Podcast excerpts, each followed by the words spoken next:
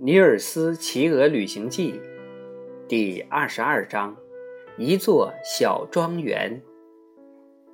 大雁们沿着克拉河一直飞到孟克富士大工厂，然后它们又向西往费里克斯达伦方向飞去。它们还没有到富雷根，天就开始黑了。于是，他们就在一块长满树林的高地上。找了一块洼地落了下来，那块洼地对大雁们来说无疑是个过夜的好地方。但是男孩子觉得那里既寒冷又潮湿，希望找一个更好的睡觉的地方。他刚才在空中的时候就看见山下有几座庄园，落地后他便急急忙忙去寻找了。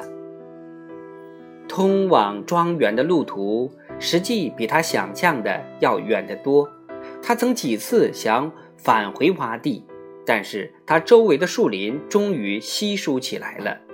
他来到了一条伸到森林边上的大路，从大路又分出一条美丽的桦树林荫道，直通一座庄园。他便立即朝那个地方走去。男孩子最先进入的是个后院，大的像城里的广场，四周是一排排红色的房屋。他穿过后院，又见到一个院子，那里住房所在的地方，房前有一条沙石小径和一个很大的庭院，两边是厢房，房后是一个树木葱郁的花园。主宅邸本身很小，并不引人注目。但是庭院四周却长着一排十分高大的花楸树，树与树之间挨得非常紧密，形成了一道名副其实的围墙。男孩子觉得他似乎跨进了一间高大华丽的拱形大厅，高高的天空呈现出淡蓝色，挂着一串串又大又红的果实的花楸树已经泛出黄色。草坪大概还是绿色的，但是那天晚上月光格外明亮耀眼，月光洒在草坪上，使得草坪变成了银白色。院子里空无一人，男孩子可以自由自在的随便走动。他来到花园里的时候，发现了一些东西，这几乎使他欣喜若狂。他爬上一棵花楸树去摘果子吃，但是他还没有摘到一串时，就发现一棵丑李树上也结满了果实。于是他溜下花楸树，爬上丑李树。但是他刚刚爬上丑李树，又发现一棵红醋栗上也垂着大串大串的红色浆果。这时他发现。整个花园里长满了茶折子、覆盆子和犬蔷薇。远处的菜地上长着大头菜和无青，每棵小树上都长满了浆果，野菜结了籽，草杆上长着颗粒饱满的小穗儿，而且那边的一条小路上，啊。他肯定没有看错，有一个漂亮的大苹果在月光下闪闪发光。男孩子抱着大苹果在草坪边上坐下，开始用小刀一小块一小块的切下来吃。如果其他地方也像这里一样好吃的东西唾手可得的话，那么当一辈子小精灵也不见得有什么不好的。他想到。他坐在那里，一边吃一边思索。最后，他想：如果他继续留在他现在所在的地方，让大雁们自己回南方去，不是也不错吗？我就是不知道怎样向雄鹅莫顿解释我不能回去的原因。他想：我最好还是同他彻底分手。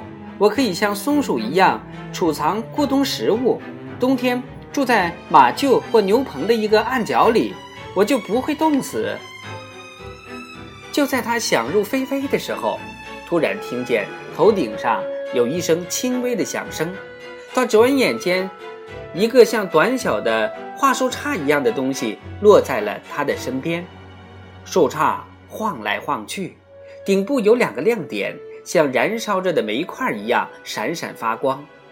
那个东西看上去真像个怪物，但是男孩子很快就看出来，树杈有一个弯弯的嘴，火红的眼睛，四周有一大圈羽毛。这时，他放心了。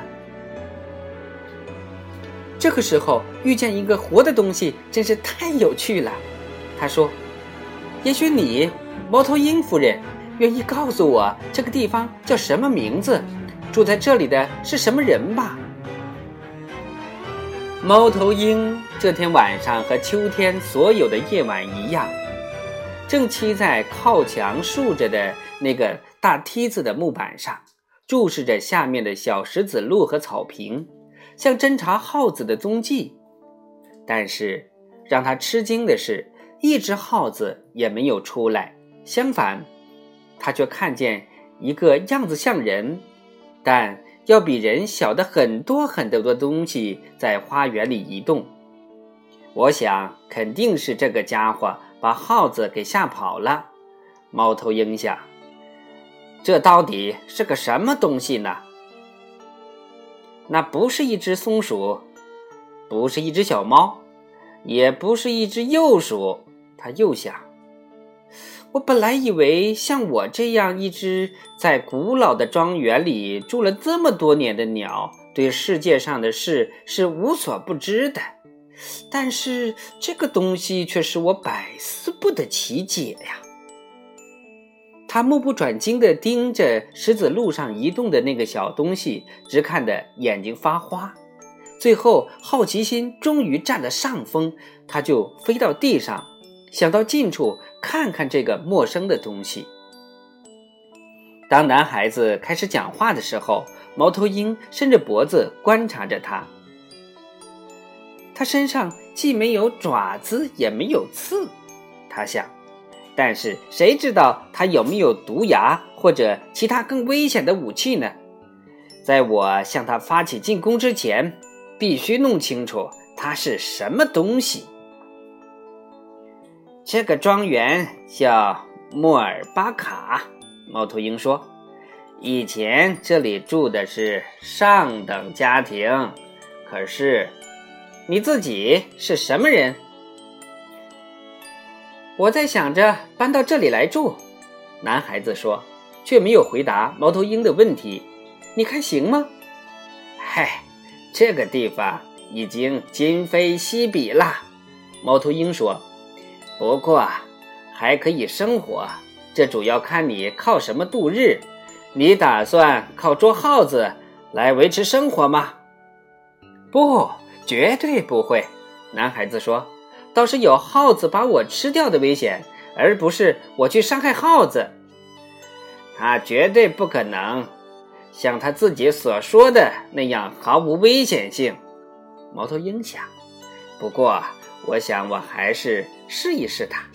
它飞到空中，紧接着直扑尼尔斯·豪格尔森的前面，爪子抓进了他的肩膀，并用嘴去啄他的眼睛。男孩子用一只手捂着眼睛，用另一只手极力挣脱。与此同时，他用足全身的力气呼喊救命。他意识到他的生命正处于危险之中。他自言自语地说：“这一次，他肯定要完蛋了。”现在，我告诉你们一件非常巧合的事儿：就在尼尔斯·豪格尔森跟随大雁们周游瑞典的这一年，有一个人也在到处旅行。他想写一本关于瑞典的、适合孩子们在学校阅读的书。从圣诞节到秋天，他一直想着这件事。但是，一行字也没有写出来。最后，他灰心地对自己说：“你是不是没有能力写这本书了？还是坐下来像往常一样写写神话和小故事之类的作品，让别人去写这样一本富有教义、严肃认真和没有一句假话的书吧？”他几乎已经决定要放弃这项工作了，但是又觉得写一些关于瑞典的美好事物还是很有意思的，因此他又舍不得放弃这项工作。最后，他忽然想到，可能是因为他长期居住城市，周围除了街道和墙壁什么也没有，才使他迟迟动不了笔。如果到乡下去看看森林和田野，情况也许。会好一些。